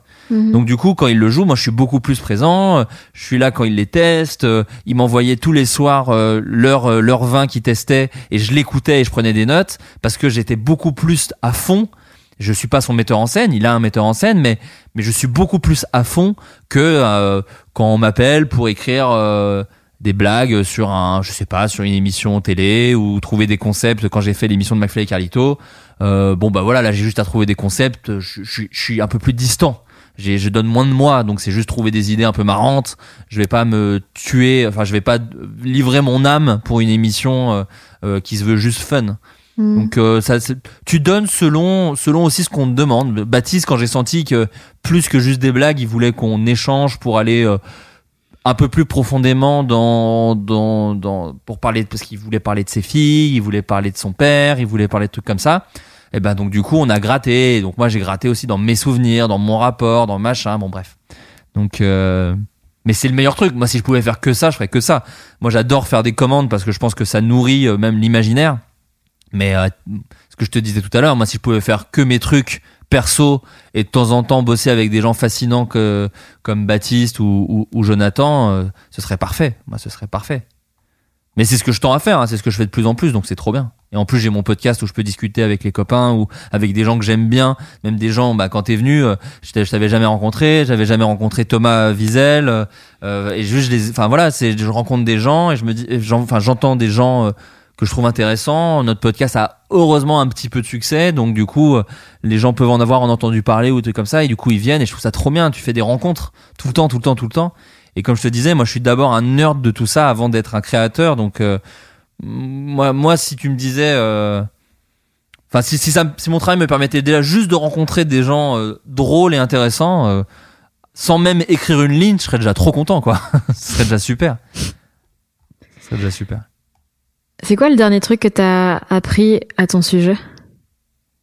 Le truc que j'ai appris à mon sujet, Ouais, le truc que tu dis putain, mais oui en fait, je fonctionne comme ça et je l'avais jamais, euh, j'avais jamais mis des mots dessus. euh... ah putain, alors attends, je vais essayer de réfléchir. Euh... Qu'est-ce que j'ai? Je- que peut-être. Euh... Attends, faut que j'essaie de le formuler bien. Euh, parce que c'est un peu, parce que je suis encore en, en train d'y réfléchir. Je suis pas certain encore que je suis comme ça, mais Ok. j'ai l'impression que quand même je me complais dans le côté je suis très occupé pour pas faire des choses de la vie de euh, et d'accepter plein de projets c'est peut-être aussi pour éviter de euh, redescendre une semaine dans ma famille ou ou, ou enfin tu vois tous ces trucs euh, de la vraie vie et que peut-être je travaille euh, beaucoup et j'accepte plein de projets parce que euh, parce que les trucs de la vraie vie euh, j'ai peur de pas bien gérer ces trucs là et donc du coup je je, je, je fais ce qui me plaît pour pas avoir à faire les donc du coup je suis peut-être un peu égoïste. Voilà. J'ai un truc un peu égoïste avec le me dire oui mais bon euh, ça va j'en ai chié euh, gamin euh, j'en ai chié pour en arriver là. Donc là je, je travaille parce que je me plais là-dedans et que ça me plaît et que je veux faire que ça. Et que peut-être il faudrait que je fasse moins de choses pour avoir plus de temps de faire des choses de la vie comme euh, aller voir ma famille euh, passer plus de temps avec ma compagne. Bon là on sort d'un confinement donc ça va mais mais peut-être qu'avant ça peut-être des fois plus voyager avec des gens que j'apprécie ou voilà bon ces choses là quoi peut-être en fait, le podcast, le floodcast a été un peu mon excuse pour avoir plein de gens qui viennent et on discute. Le, le, le, le- podcast, mais je sais pas si toi aussi c'est ça, mais ça, ça permet quand même d'avoir des conversations avec des gens sans le, le small talk, quoi. Ah mais oui, c'est un prétexte, c'est totalement ça. un prétexte. T'as un prétexte pour pas avoir ce truc un peu gênant de on se renifle les machins et tout. Tu dis bon bah je vais te poser des questions et donc du coup il y a un peu un truc de bon bah voilà on rentre directement dans une conversation qui nous intéresse quoi. Donc euh, ça a été un peu mon excuse le podcast pour pas trop sortir et voir des gens et que peut-être des fois c'est bien de faire ça aussi. euh, je sais pas. Je, je suis dessus. Je te redirai ça dans un an. Mais euh, j'ai l'impression que parfois le travail est une excuse pour euh, fuir euh, certaines responsabilités autres. Voilà, mais je suis pas sûr. hein. Franchement, on verra. Ok, bah merci beaucoup. bah merci, c'était trop bien, c'était très cool. bah merci à toi, Di. Ça, ça va, c'était intéressant. J'ai pas trop. euh, J'ai dit beaucoup de du coup, beaucoup de du coup et beaucoup de en fait et beaucoup de le travail, mais euh, bon. Si tu veux, je peux les- tous les remplacer par un petit Oh non, jingle. quel enfer, quel enfer. Mais non, mais parce que, mais avant ça allait en plus. Moi, mais, mais j'ai juste fait un podcast où quelqu'un a vraiment mis en top com et beaucoup de gens liké. Ah, il dit tout le temps du coup, c'est insupportable. Et ça m'a vraiment vexé de me dire, mais d'où, quand t'écoutes un podcast de gens qui parlent de la vie, le top, c'est de dire, bon, il, dit, il a un tic de langage qu'il aille se faire foutre. J'ai trouvé ça super violent, quoi. C'est vraiment de dire, bah, j'ai pas aimé ce film avec Bruce Willis, que je déteste les chauves. Donc je regarderai pas. Je regarderai pas parce qu'en fait, vraiment, le fait qu'il ait pas de cheveux m'a agacé. Bon, bref. Donc, du- j'ai essayé de, bon, j'espère qu'il y en aura pas trop. J'espère qu'il y en aura pas trop. Je sais pas. Bon, bref. Mais c'était très cool, en tout cas. Moi, j'ai bien kiffé. J'ai bien Cool. kiffé. C'était Bah, très merci. cool à faire. C'est très cool à faire. J'ai commencé celui avec Dan. C'est tellement, il est tellement cool, ce gars. Ouais, à fond. Et en plus, vous avez, vous avez parlé préférées. 4 heures, c'est trop bien. Moi, j'aime bien les podcasts bien longs. Moi, Et encore là, j'ai coupé, hein, parce que c'était vraiment long et il y avait beaucoup de trucs euh, vraiment teubés euh, qui me font beaucoup rire, mais euh, Ah, mais moi, j'adore quand il est sûr de lui sur des trucs très abstraits. oui. C'est- mes trucs préférés. Et surtout, il, il comprend. euh, ouais, il, il peut se lancer sans harnais et c'est pas grave. Et tant pis, Ouais. parce qu'il réécoutera jamais l'émission. Donc en fait, euh, franchement, autant se lancer. Et je suis. J'aime bien, j'aime bien cette façon un peu kamikaze de faire le truc. Bah tu sais, comme je te disais, moi j'ai trop, je repense trop au truc après. Lui, j'ai l'impression qu'il le fait pas trop, et donc du coup, je pense que c'est une bonne façon d'être un peu. euh, Mais moi, moi, je fais mon podcast grâce à lui. Hein. C'est quand j'ai Ah ouais écouté, bah, quand j'ai écouté Comedy News Weekly, moi j'écoutais que des podcasts ricains, parce qu'il n'y en avait pas trop en langue française. En fait, Et vous que- êtes un spin-off? Bah, pas un spin-off parce qu'on n'était pas du tout invité, mais on s'est dit. En fait, moi, je m'en battais les couilles des actualités sur la comédie parce qu'en plus, il disait que des trucs que j'avais déjà lus euh, sur Vulture ou euh, donc euh, j'apprenais rien en écoutant le podcast. En revanche, avoir un gars blasé des blagues de l'autre et l'autre qui parle fort, ça, moi, j'adorais. Ça, je trouvais ça super. Et je me suis dit, c'est trop marrant parce que j'ai l'impression de retrouver un peu pas la même mécanique, mais un truc de binôme que j'ai avec Adrien dans la vie. Et, euh, et donc du coup on l'a fait. Mais c'est pour ça qu'on les a invités très tôt, euh, Anthony et Dan, parce que Mhm. Parce que ouais, sans eux, je pense que j'aurais jamais fait euh, j'aurais jamais fait mon podcast sans eux, hein, vraiment.